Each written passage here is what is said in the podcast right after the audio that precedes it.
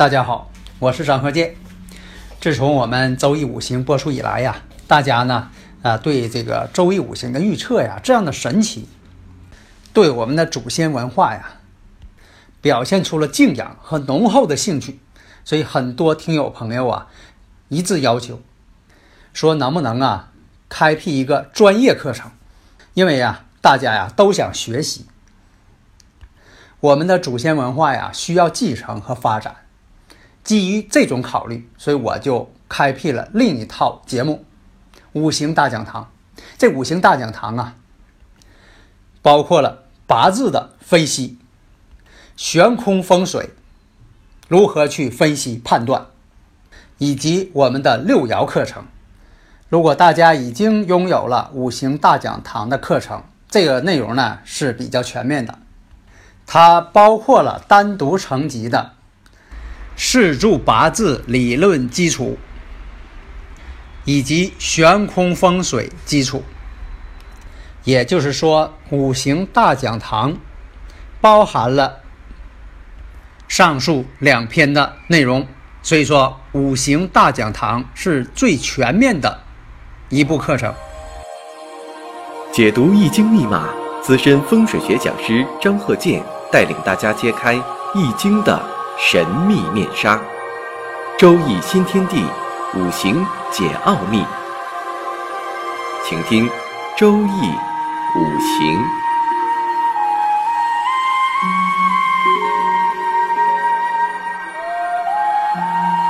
上山微电台荣誉出品。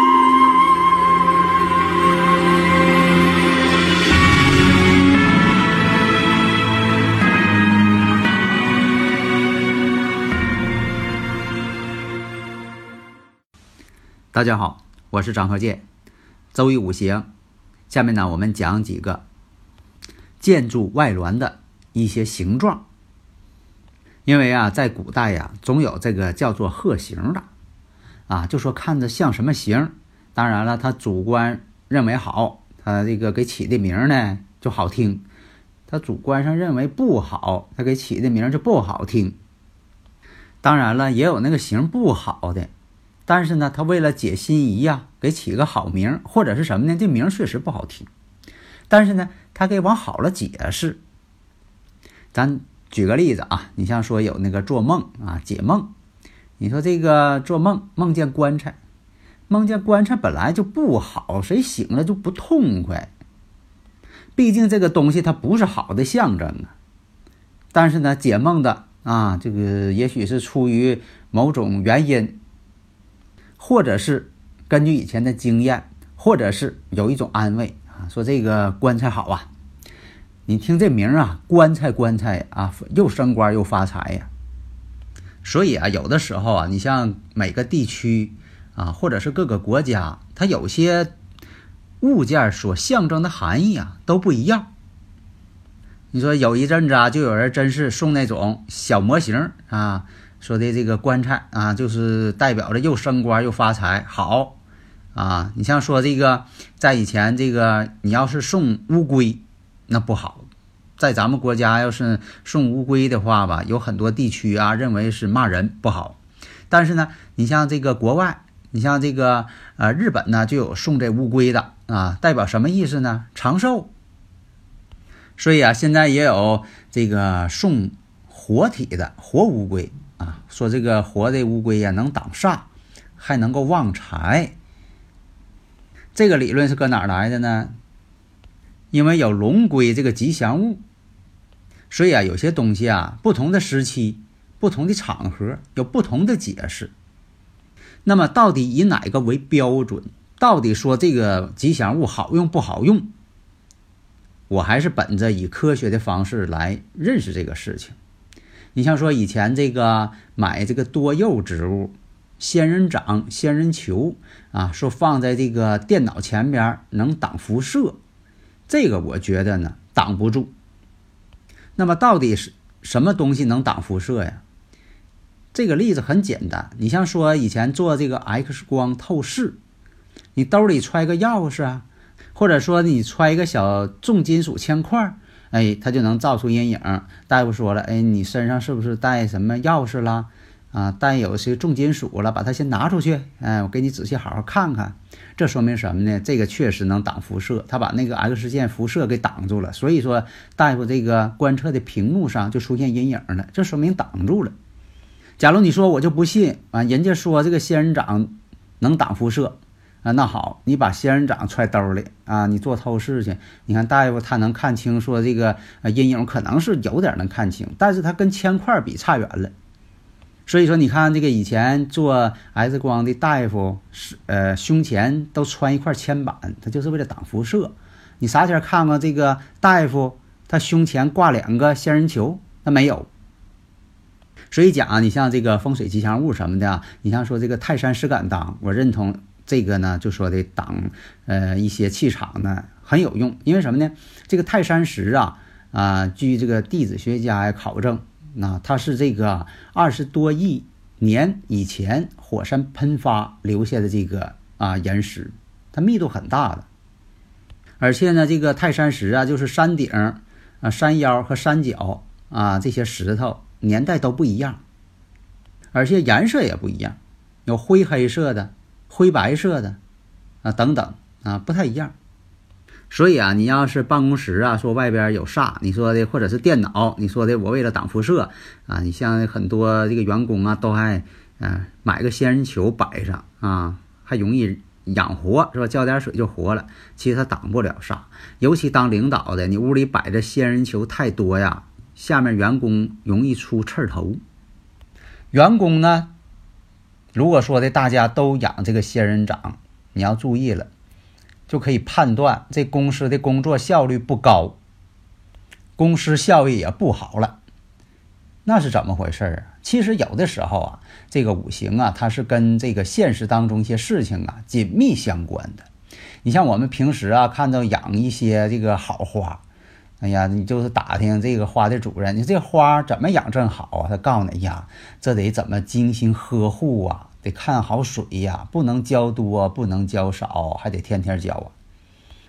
又得剪枝修剪，还得适当的上点肥料。天天的这个屋外屋内呀，我天天搬它呀。这说明啥呢？这个花的主人呐是个勤快人。如果说这个人，你说我买这花啊，我就爱买这个多浆植物啊，仙人掌、仙人球啊等等的。这说明什么呢？这个人慢慢啊，他也不勤快了。为什么呢？这花啊，你浇不浇水，停几天都没事儿。你管不管它，它照样长。所以说，如果说这个群体好多人全养这个仙人掌，说明啥呢？你招这员工吧，大多数可能都不是勤快人儿。当然了，这个事情呢有过于片面，但是多多少少能反映出这种情况。所以啊，你观察周围住宅的这个。五行环境，你就能看出一些内在的端倪，可能别人看不出来。哎，你凭着经验，你能看出来一些事情。下面呢，我们看一下，有这么一个办公大楼。这个办公大楼啊，现场勘测呀，甲山庚向，甲山庚向的，从高空看，它是一个元宝形，是。侧面着地的元宝，它不是说的这个正刀放着的啊，像个聚宝盆的元宝，不是，它侧面着地的元宝。那么这个侧面这个大面弧面啊，元宝上边不就是有个弧面吗？哎，这个弧面呢，正好对着这个庚向。现场勘测呢是二百五十五度，庚向呢。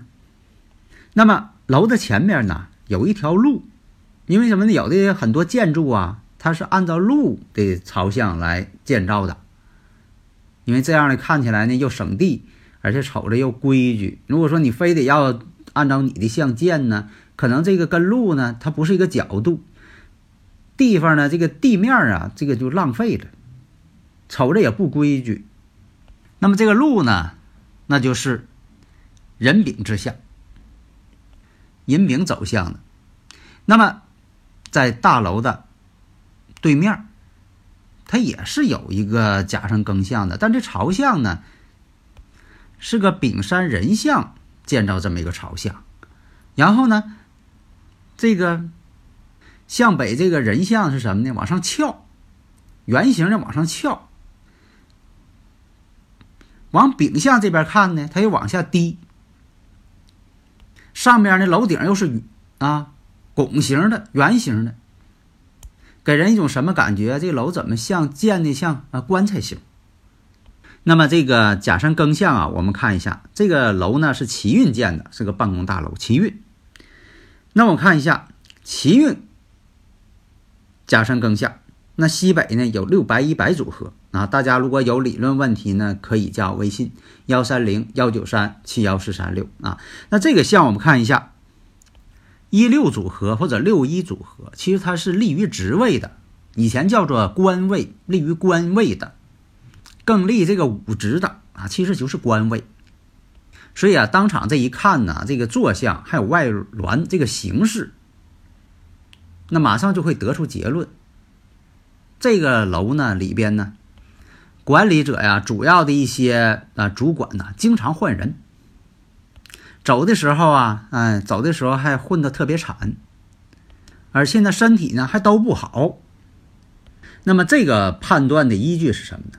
我们看总体的这个大环境，这个楼呢是在汛地，就是你把这个呃跟啊这个办公大楼还有这个相对的那个棺材形这个楼，你给它画个方框，哎，你发现呢这个主体的办公大楼是在这个东南巽地，它占有巽地。那么呢从高空往下看，那么呢这个办公大楼啊是。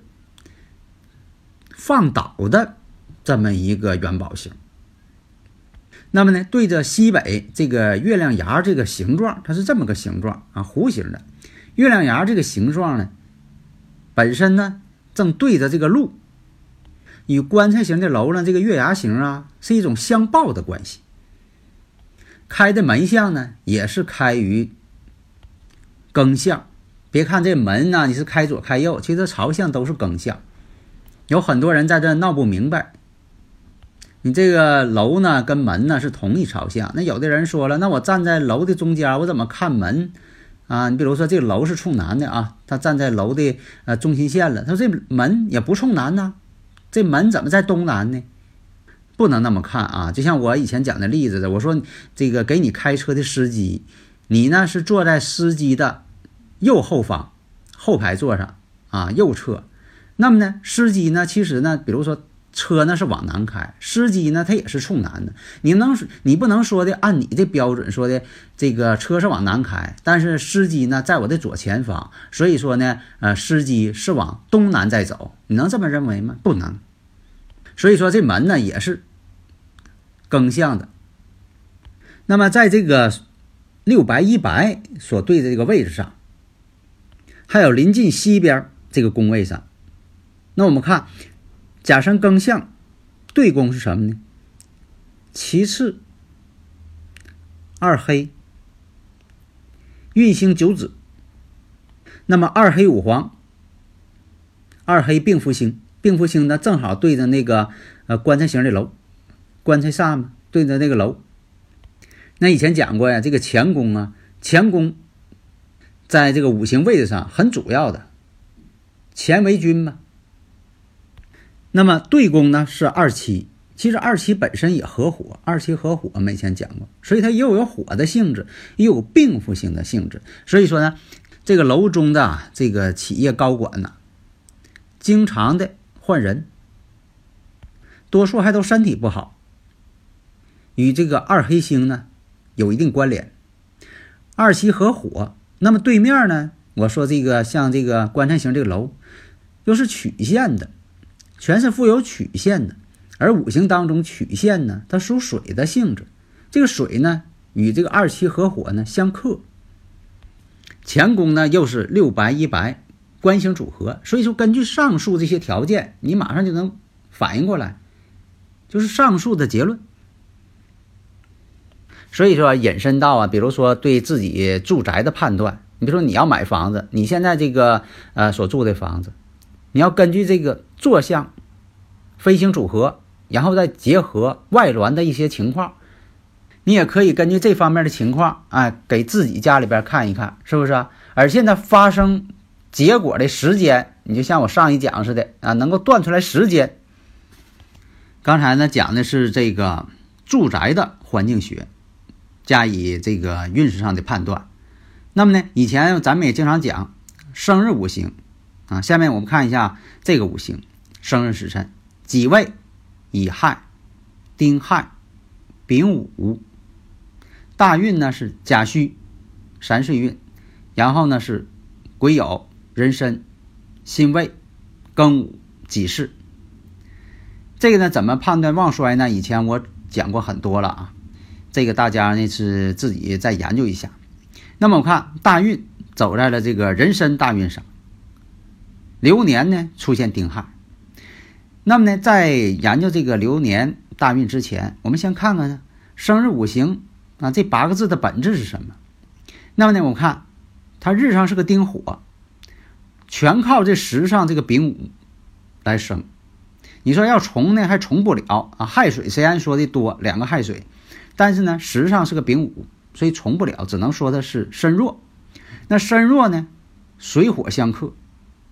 一般讲啊，以前我讲过嘛，呃，丁火代表心脏、血液，主要是代表心脏。如果下边有水呢，这水呢就代表血液。